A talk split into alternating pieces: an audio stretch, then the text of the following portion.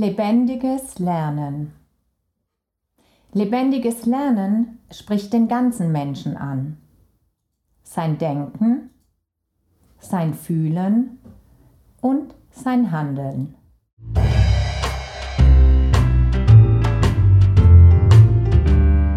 Herzlich willkommen zum Palaver, dem Bildungspodcast des Vereins Goldader Bildung. Wir sind ein kleiner gemeinnütziger Verein in der Goldstadt Pforzheim.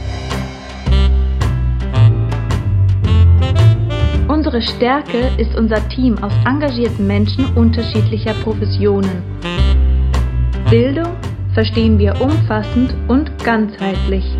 Pädagogische Themen aus der schulischen und außerschulischen Praxis werden von uns aufgegriffen und unter den Stichworten Bildung, Erziehung und Lernen theoretisch hinterfragt. Die daraus entstehenden Ideen erproben wir in praktischen Projekten. Heute ist Donnerstag, der 22. April 2021. Ich bin Gabi Teilmann vom Verein Goldader Bildung und heute bei mir ist Kerstin Fischer. Kerstin ist seit 34 Jahren Grund- und Hauptschullehrerin und unterrichtet im Moment eine vierte Klasse an einer Stadtteilschule in Pforzheim. Hallo Kerstin.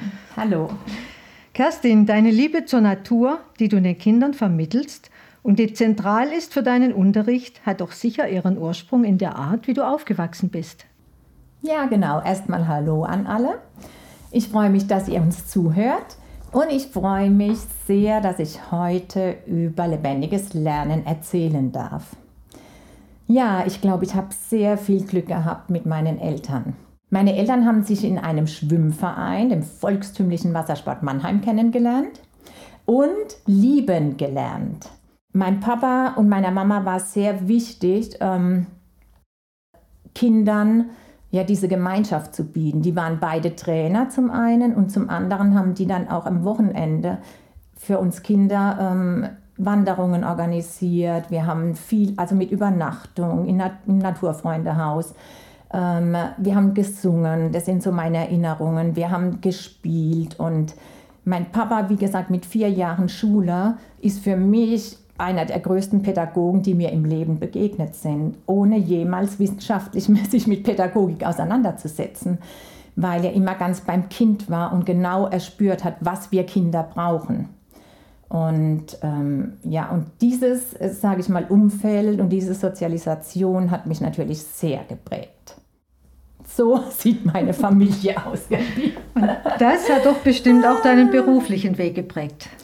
Ja, genau. Also ähm, wie gesagt, ich habe dann tatsächlich Sport studiert. Äh, ich wollte das schon mit also als ich in die Schule ging, ich weiß nicht, ob das mit meinem Papa zusammenhängt, aber ähm, ich wollte Sportlehrer werden oder Sozialpädagogin. Mir war klar, ich will, will irgendwas mit Menschen machen. Ich will auch kein reiner Wissensvermittler sein. Also äh, wenn Lehrer, dann nur äh, Grund- und Hauptschullehrer, wo ich noch pädagogisch viel arbeiten kann und sozial. Und ähm, ja, mir war immer klar, nach 13 Jahren selbst in die Schule gehen. Da habe ich mir gedacht, oh, nach 13 Jahren, was habe ich denn eigentlich überhaupt gelernt in der Schule? Ähm, dass ich Lehrer werden will und ja, dass die Kinder wirklich mit mir gemeinsam etwas lernen fürs Leben, sagen wir mal so. Solche Biografien gibt es ja heute immer seltener. Aber ich glaube, du möchtest deinen Schülern ein bisschen aus deiner Biografie mitgeben auf ihrem Weg. Ja, ich, wir, ähm, ja, mhm. ich, wir, klar, wir haben ja. dich da begleitet auf einem deiner Waldspaziergänge, Lerngänge, ich weiß nicht, wie du das nennst, mit den Kindern äh, und haben erlebt, wie viel Lieder und Rituale diese Kinder dort lernen und leben. Sonne, Sonne, komm hervor aus dem goldenen Himmel. Und je nachdem, wie sich anbietet, ich gehe ja nicht nur in den Wald mit den Kindern, ich gehe auch in Museen, ich gehe, ich gehe eigentlich überall hin, wo es gerade interessant ist, ob das ein Kraft Wasserkraftwerk ist. Also, aber ich ähm, glaube, wir, ja, ähm, ich will mit den Kindern das tatsächlich richtige, leibhaftige Leben ähm, leben. Genau. Und äh, du hast mich ja gefragt, ihr wart bei mir, ähm, da hatten wir gerade ein Indianerprojekt, wir hatten Literatur dazu gelesen, der fliegende Stern. Und, ähm, und dann ist natürlich klar, dass wir, wenn wir äh, uns mit dem Buch auseinandergesetzt haben, irgendwann dann auch so äh, spielen und leben wollen wie die Indianer. Und dann gehen wir natürlich raus in die Natur und praktizieren das, was wir gelesen haben. Und dann gucken mal, wie es uns dabei geht, wie wir uns als Indianer fühlen, wenn wir denn so leben könnten.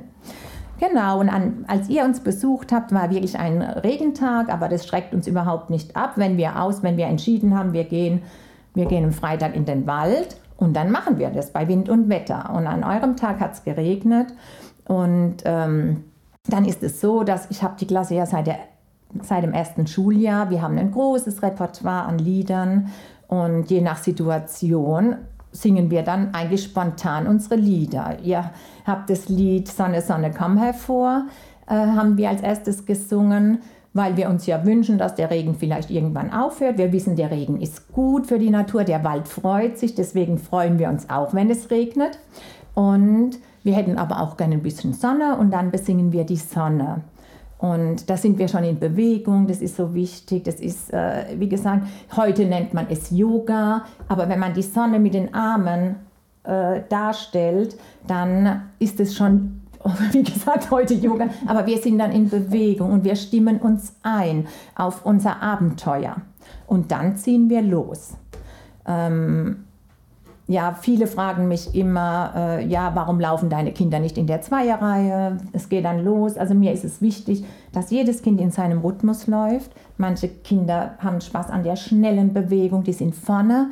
Andere Kinder, die sind langsam und lieben es langsam zu sein, weil sie alles anschauen, was ihnen auf dem Weg begegnet. Und wir haben feste Treffpunkte das, die kennen die Kinder, meistens sind es Wegkreuzungen, da warten wir alle aufeinander, zählen kurz durch, ob wir noch alle da sind und dann geht die Reise weiter. Ähm, genau, und da passiert schon ganz viel auf dem Weg. Dieses stille Lied, das war das nächste, was wir bei euch da gesungen haben.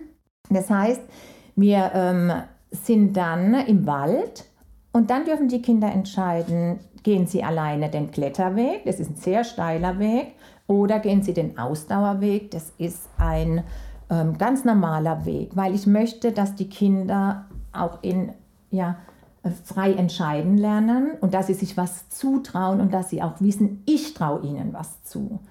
Und ähm, meistens gehen alle den Kletterweg und ich gehe allein den Ausdauerweg. Oben warten die auf mich. Und dann ist mir wichtig, dass die Kinder erstmal zur Ruhe kommen. Der Wald macht uns schon ruhiger, ne? mit diesen großen Bäumen. Und dann ist es so, an diesem Tag, wie gesagt, hat es ähm, geregnet und dann singe ich Lieder, die wir kennen. Bin ganz leise, bin ganz still und dann lasse ich jedes Kind alleine losgehen bis zu unserem Waldbegrüßungsplatz. Bin ganz leise, bin ganz still, weil ich die Stille hören will. Bin ganz leise, bin ganz still, weil ich die Stille hören will. Ich spür den Regen auf der Haut, wenn ich nicht bin so laut. Ich spür den Regen auf der Haut, wenn ich nicht bin so laut. Bin ganz leise, bin ganz still, weil ich die Stille hören will. Ja, also ähm, ich schicke dann die Kinder ähm, alleine los, dass jedes Kind die Möglichkeit hat, mal ganz zu sich selbst zu kommen und den Wald zu begrüßen. Die laufen dann also so fünf Minuten ganz für sich und kommen auch zur Ruhe und oben treffen wir uns dann an unserem Begrüßungsplätzchen und da ähm, da sagen, also da sagen wir als erstes unser Begrüßungsritual, man kann es Gebet nennen, das entsteht immer mit den Kindern gemeinsam. Wie ihr gleich hören werdet, ist es so, dass ich äh, Kinder habe, die sehr christlich sind und ich habe gläubige Moslems in der Klasse. Äh, dann haben wir ja uns mit der äh, Naturvölkerreligion befasst. Dann begrüßen wir sozusagen alles, was den Kindern wichtig ist. Und, ähm, und dann tanzen wir noch einen Tanz für die Mutter Erde, die wir dann unter unseren Füßen spüren.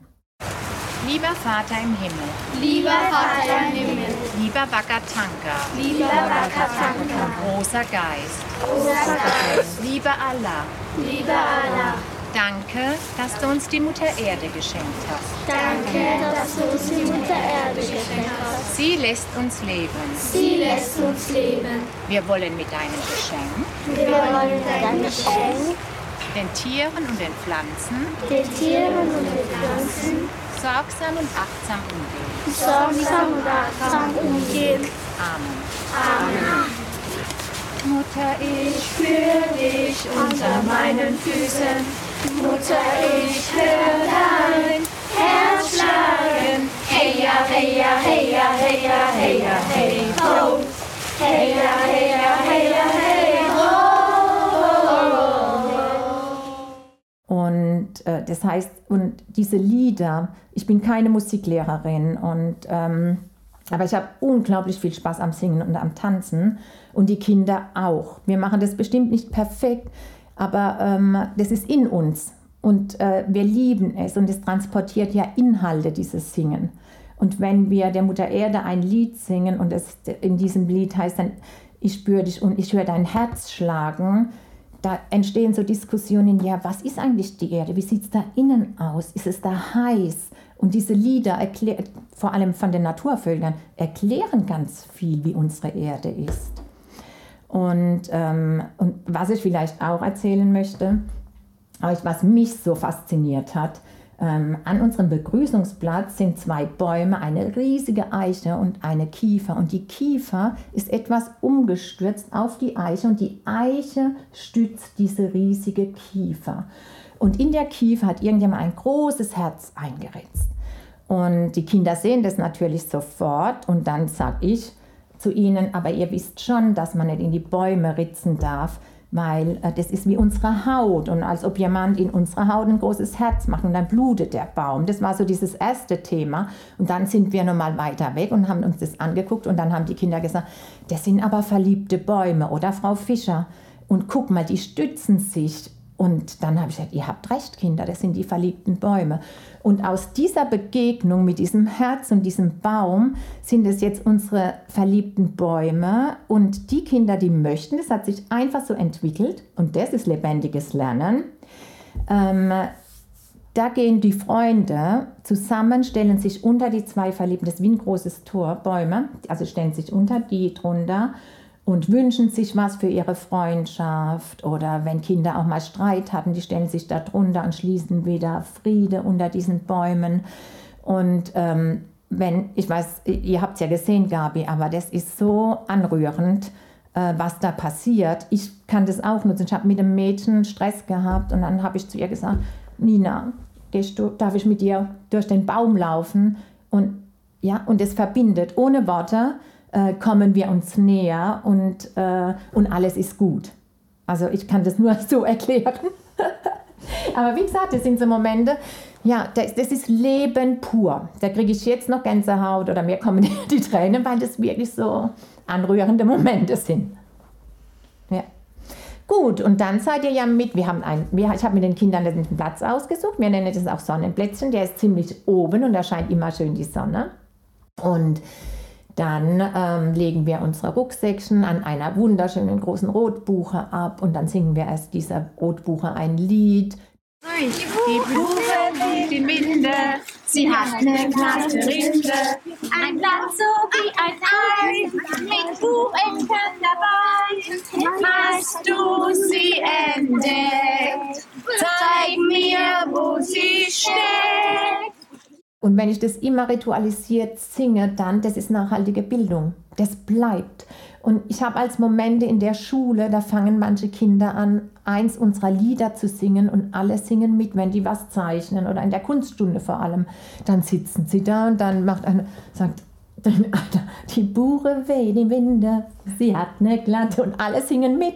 Also das ist, das ist lebendig. Ja. Und da geht diese Lebendigkeit vom Wald ins Klassenzimmer. Und was mich total fasziniert hat bei diesem äh, Spaziergang, wie achtsam die Kinder miteinander umgingen, wie achtsam sie mit der Natur umgingen.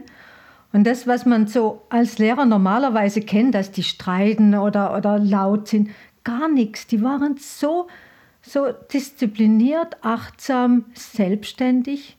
Es mhm. war total faszinierend. Ja, da findet emotionales Lernen auch statt. Und die Kinder wissen, das ist ja in unserem Begrüßungsritual, wir sind die Gäste im Wald. Also wir sind die, äh, im Wald leben die Bäume und die Tiere und wir sind Gast. Also das ist ja schon diese Empathie, die sie für die Tiere und die Pflanzen entwickeln, aber auch dann miteinander. Und ähm, die wissen, wenn wir zu laut sind, dann sehen wir keine Tiere und äh, dann gehen die weg. Und äh, ja, und die identifizieren sich irgendwann und sagen dann mein Wald. Natürlich äh, lebe ich das auch vor. Und ähm, es ist ja immer das, äh, wenn ich sage, wenn die Kinder etwas lieben, dann schützen sie es auch. Und wir, es funktioniert nicht mit erhobenen Zeigefinger. Ich kann noch so viele Texte über Umweltzerstörung oder Filme anschauen. Ähm, erst wenn ich gesehen habe, und da ist dieses Beispiel so schön, erzähle ich des Öfteren, ähm, wir haben mal wirklich eine Bache, eine Wildschweinmama gesehen mit ihren kleinen Frischlingen in einer Mulde, die waren gerade frisch geboren. Und wenn die Kinder so etwas erleben, ähm, die sind dann in Stockstarre den ersten Moment, erschrecken, weil sie denken, die gibt es ja wirklich, die Tiere im Wald. Das ist, die, die, sind vor mir. Die spielen das zwar ganz oft und schreien kommen die dann zu mir und sagen, wir haben Wildschwein, ein Wildschwein hat uns gejagt oder so. Aber dann liegt dieses Tier mit seinen Babys vor uns und, ähm, und das ist dann Natur aus erster Hand. Und das bleibt, weil das ist ein komplett emotionaler Moment. Und die Kinder werden diesen Moment ich auch nie vergessen. Und wenn ich dann sage, ihr müsst Abstand halten, die hat jetzt, die beschützt ihre Kleinen. Wenn ihr zu nahe kommt, dann greift die euch an. Und ihr dürft Babys, Tierbabys nie anfassen, weil die Mama die dann nicht mehr annimmt, weil die anders riechen. Und das, das muss ich nicht hundertmal sagen. Das sage ich einmal. Die sehen die Babys, die sehen diese Mutter, die ihre Kinder beschützt. Und das ist da. Und das ist nachhaltige Bildung. Das bleibt, alles was bleibt. Und die werden den Wald schützen, damit das Wild, die Wildschweinmama mit ihren Kleinen dort leben kann. Und die werden, und das machen meine, die bringen von sich aus ähm, Stoffbeutel mit, sammeln den Müll ein, dass ihre Tiere im Wald sich nicht verletzen. Da brauche ich gar nichts mehr sagen. Das ist ein Selbstläufer. Ja. Weil sie es einsehen. Ja, natürlich. Ja, und ja, sie nehmen ja auch einen Standpunkt ein. Hm. Ähm, und, äh, ja, und, und sie wissen, ähm, wenn wir den Wald zerstören, dann haben die Tiere ihre Lebensräume nicht mehr. Die wissen, dass die Bäume uns Sauerstoff geben. Wenn wir die, das merken die schon im Sommer, wenn wir in den Wald gehen. Der ist kühl, da ist gute Luft. Ähm, und die wissen, wenn der nicht mehr da ist, ja, dann habe ich den Lebensraum nicht mehr, ich habe meinen Spielraum, meinen Erholungsraum, es ist alles weg. Und dann werden wir irgendwann auch weg sein. Aber ich sage nicht zu ihnen, wenn ihr das und das macht, dann gibt's, dann ist die Erde kaputt. Nein, die, ich muss den Kindern beibringen, finde die Schönheit der Erde, so wie sie noch ist und dass das erhaltens und schützenswert ist. Und wenn sie das machen und sensibilisiert sind, dann haben wir eine Chance, dass diese schöne Erde erhalten bleibt.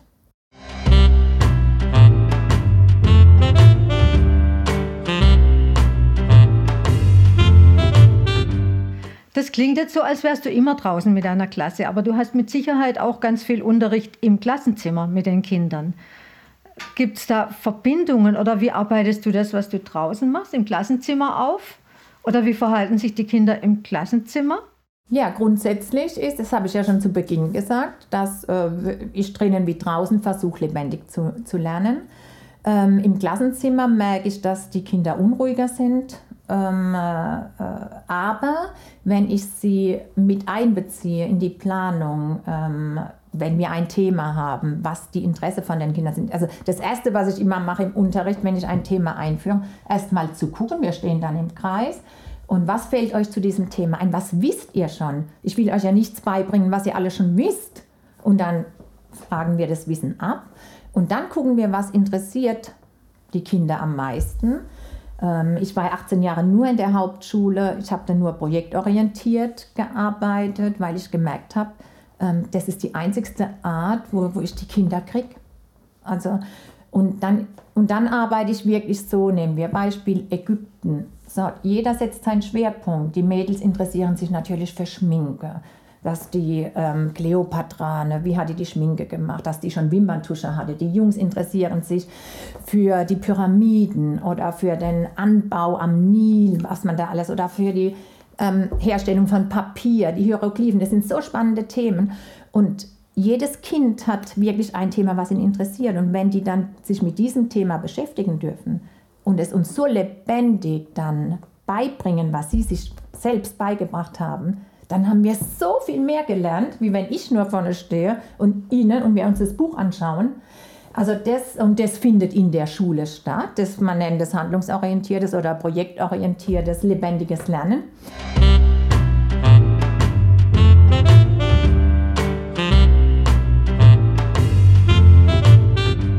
Wie würdest du deine Schüler beschreiben, als du sie bekommen hast, also als sie in die erste Klasse gingen und jetzt?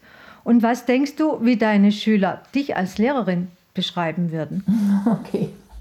Also das musst du die Kinder selber fragen, wie sie mich beschreiben. Also da will ich nichts dazu sagen. Okay. Das ist schwierig, finde ich. Ähm, ich kann aber dir die Kinder beschreiben. Wie gesagt, ich habe den großen, das ist meine erste Klasse, die ich von 1 bis 4 habe. Und äh, mir fällt halt immer auf, äh, dass die Kinder wirklich, wenn die in die Schule komme, kommen, immer mehr naturentfremdet sind. Also wenn im Klassenzimmer eine kleine Spinne ist, dann ist Hysterie pur. Ähm, das ist, also die waren naturentfremdet. Und heute würde ich sagen, sie sind Naturfreunde. Sie lieben die Pflanzen und die Tiere. Meine Klasse hat unglaublich viele Haustiere. also das, ne, viele Hunde gibt es, weil wir von klein auf mit dem Hund gearbeitet haben. Und ich nehme auch immer die Eltern mit ins Boot. Das ist mir auch ganz wichtig, auch wenn ich in Museen gehe. Bei mir dürfen die Eltern mit, die gerne mit möchten. Das, und ich bin immer im Dialog. Ähm, ich habe gemerkt, ich habe sehr viele Individualisten, das heißt äh, Kinder, die nicht fähig sind, in der Gruppe zu sein. Früher war es so, die Kinder haben es geliebt, in der Gruppe zu sitzen. Meine Erstklässler sitzen immer in der Gruppe eigentlich. Und da habe ich Kinder, die haben gesagt, sie wollen alleine sitzen. Also das ist sehr auffällig. Ähm, und jetzt würde ich sagen, es war ein langer, harter Weg. Und es gibt immer noch Momente, wo manche Kinder, und es ist aber auch ähm, okay, mal alleine für sich sitzen wollen, aber sie sind gruppenfähig und sie respektieren sich gegenseitig. Und das ist halt auch durch den Klassenrat ist natürlich ein tolles Instrument, was ich immer mache ähm, und den die Kinder mittlerweile alleine ähm, organisieren und ich Teil davon bin und ich sehr stolz auf diese Kinder bin, dass sie auch mal mich zurechtweisen, wenn ich dazwischen rede. Ähm, ja, ich habe sie zu, glaube ich, zu selbstständigen Kindern ähm, sich entwickeln lassen, die einen Standpunkt haben, die ihre Meinung vertreten, die ernsthaft Themen angehen, die sich gegenseitig Rückmeldung geben, ist auch ganz wichtig bei mir, diese Reflexionskultur. Ja, wie hast du deinen Mitschüler die Woche über erlebt? Und das respektvoll. Und das heißt, ähm, sie waren auch früher sehr zurückhaltend und sind jetzt selbstbewusster. Sie haben eine Meinung, es ist unglaublich. Gestern hatte ich wieder so ein schönes Erlebnis ähm, wo es dann eine Abstimmung gibt und ein Kind sagt, halt, ich möchte euch jetzt noch ein Argument für meine Meinung sagen. Vielleicht kann ich noch den einen oder anderen damit überzeugen. Auch für dich ist ja der Bildungsplan verpflichtend. Kannst du deine Art des Unterrichts mit dem Bildungsplan begründen? Ja, ich habe ja gesagt, also ich glaube, ähm, ich äh, lebe den Bildungsplan 1 zu 1. Der neue, den gibt es jetzt seit 2016 und ähm, der ist immer noch sehr kompetenzorientiert. Der davor war rein kompetenzorientiert. Den fand ich schon genial. Das fand ich eine Revolution. Und, ähm, und dann wollten aber viele Lehrer wieder eine Orientierung. Deswegen gibt es jetzt diese inhaltsbezogenen Kompetenzen. Die sind aber so offen gehalten, dass äh, das für mich auch immer noch unglaublich gut ist. Also diese inhaltsbezogenen Kompetenzen, die decke ich voll, also fast eins zu eins im Wald oder draußen ab. Ich kann euch da mal ein paar Beispiele sagen. Also im Sachunterricht äh, ist zum Beispiel diese Kompetenz Kind und Gesellschaft und da geht es einfach Leben in der Gemeinschaft. Das machen wir extrem, wenn wir draußen sind. Wir sind voneinander abhängig, wir ähm, sind im Gespräch und äh, natürlich Natur und Kind äh, ist eine inhaltsbezogene Kompetenz. Das sind halt alle Tiere, Pflanzen. Äh, wir, wir lernen die Pflanzen, die Bäume kennen, die Früchte von den, die Funktion der Bäume, die ähm, Heil, ja, heilenden Pflanzen. Wir machen uns unsere Salben. Also das ist da komplett abgedeckt. Tiere und Pflanzen in ihren Lebensräumen sowieso. Ich gehe, wie, wie gesagt, jetzt normalerweise um diese Zeit mit den Kindern Kröten einsammeln. Ähm, äh, also ja, Naturphänomene, wenn wir unterwegs sind, es gibt ein Gewitter, was machen wir? Auch diese Angst zu spüren, äh, das ist draußen ja, das ist auch wieder das Leben. Und dann, wenn man das überlebt hat, äh, genau, ähm, Materialien und ihre Eigenschaften. Wir schnitzen ja, wir machen Pfeil und Bogen, wir arbeiten sehr viel mit Holz draußen, aber wir finden auch unterwegs Metall, mit dem wir dann arbeiten. Also genau, dann bauen und konstruieren, äh, was die Kinder bauen. Also zum Schluss haben sie jetzt ein großes Waldkrankenhaus gebaut. Unglaublich für mich, weil ich mich bei einem Stocktanz verletzt habe, habe ich dann ein Waldkrankenhaus gebaut bekommen. Ähm, dann natürlich Orientierung im Raum, ja, die Himmelsrichtungen, schon Sonne, Sonne, komm hervor, unser Lied, wir stellen uns zu der Sonne, wo steht die gerade, wo geht die Sonne auf, im Osten, ja. Dann Mobilität und Verkehr, ich bin viel mit den Kindern auch mit dem Fahrrad unterwegs und ähm, da kommen wir ziemlich weit mit unseren Fahrrädern und erkunden die Stadt und wir sind im Verkehr, genau. Und ich lebe noch Musik, ich habe die Bewegung in Sport, also ja, dann decke ich den Bildungsplan, was die inhaltsbezogenen Kompetenzen ab, kann ich sehr viel damit abdecken mit dieser Arbeit. Und ähm, dann gibt es ja in unserem Bildungsplan die allgemeinen Leitperspektiven und die prozessbezogenen Kompetenzen. Und das lese ich euch jetzt gerade mal vor, weil das finde ich unglaublich. Da heißt es tatsächlich in den Fächern Sachunterricht, Kunsttechnik und Musik, Welt erleben und wahrnehmen, Welt erkunden und verstehen, kommunizieren und sich verständigen, in der Welt handeln und Welt gestalten, reflektieren und sich positionieren. Und das mache ich eigentlich immer. Das ist, das ist lebendiges Lernen und da finde ich, das ja, setze ich eins zu eins um. Und dann natürlich diese allgemeinen Leitperspektiven. Da bin ich ja so froh, dass das jetzt in diesem Bildungsplan drin ist. Diese nachhaltige Bildung. Ähm, ja, das ist eine Leitperspektive und das ist eigentlich ja mein großes Ziel, eine nachhaltige Bildung mit den Kindern zu leben. Dann die Bildung für Toleranz und Akzeptanz, habt ihr gehört.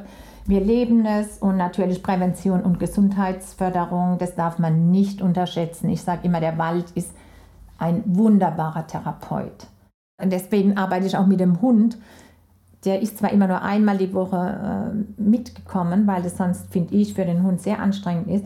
Aber das Körbchen von der Chili, das liegt dann bei mir am Pult. Und gerade die Erstklässler, wenn es denen nicht gut geht, die legen sich dann in dieses Körbchen, weil sie die Chili spüren. Und die Chili tröstet sie. Die Chili, die redet nicht blöd auf mich ein und sagt, was kann ich dir Gutes tun, sondern die ist einfach da, ich kann sie streicheln und allein in diesem Körbchen liegen spendet Trost. Und das ist für mich äh, ganz viel Suchtprävention. Ja, ganz, ganz großen Dank, Kerstin, für diese lebendige Erzählung von dem, was du lebst im Unterricht. Ich bin total beeindruckt. Ich finde das toll. So, es, ah, es ja, gab so, halt so viel Begeisterung, die, die hoffentlich auch ganz, ganz viele Lehrer ansteckt oder Lehrerinnen. Ähm, wenn es jemand gibt bei euch Zuhörern, der sich praktisch mit dem Thema auseinandersetzen will, da hast du auch noch ähm, Tipps, wo man sich hinwenden kann. Mhm. Ja, genau. Also wer Interesse hat, ich habe die naturpädagogische Ausbildung gemacht und ich habe die Walderzieherausbildung gemacht und ähm, das geht über die Naturschule Freiburg zum Beispiel. Da habe ich das gemacht. Fand ich eine super Ausbildung.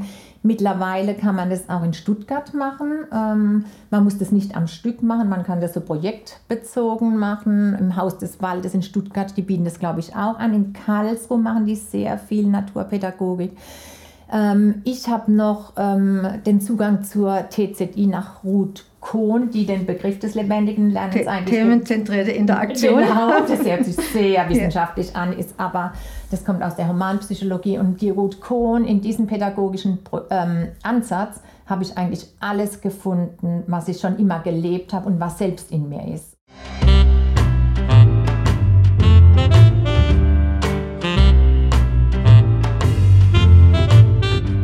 Vielen Dank dir auch für deine Tipps. Du wirst gleich noch das Schlusswort haben. Die erzählte Praxis dieses und auch unserer weiteren Podcasts möchten wir noch von einer anderen Seite beleuchten. Zu unserem heutigen Thema hört ihr in einer weiteren Folge einen Kommentar von Dr. Norbert Jüth. Und jetzt noch einmal Kerstin mit dem Schlusswort.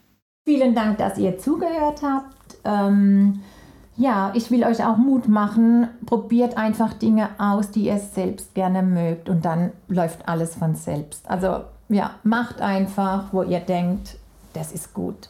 Macht es. Und ich habe euch zum Abschluss ähm, äh, ja ein kleine, eine Indianerweisheit mitgebracht von Luther Standing Beer, einem Häuptling, und der sagt folgendes. Die alten Dakato waren Weise. Sie wussten, dass das Herz eines Menschen, der sich der Natur entfremdet, hart wird. Sie wussten, dass mangelnde Ehrfurcht vor allem Lebendigem und allem, was da wächst, auch bald die Ehrfurcht vor dem Menschen absterben lässt. Deshalb war der Einfluss der Natur, die den jungen Menschen feinfühlig machte, ein wichtiger Bestandteil ihrer Erziehung. Luther Standing Bier. Das war's von uns für heute. Vielen Dank, dass ihr dabei wart. Wir werden jeden vierten Donnerstag im Monat ein Bildungsthema mit Experten aus unserem Umfeld beleuchten. Wenn ihr Lob oder Kritik, Anregungen oder Anmerkungen habt, könnt ihr das gerne unter info goldader-bildung.de loswerden.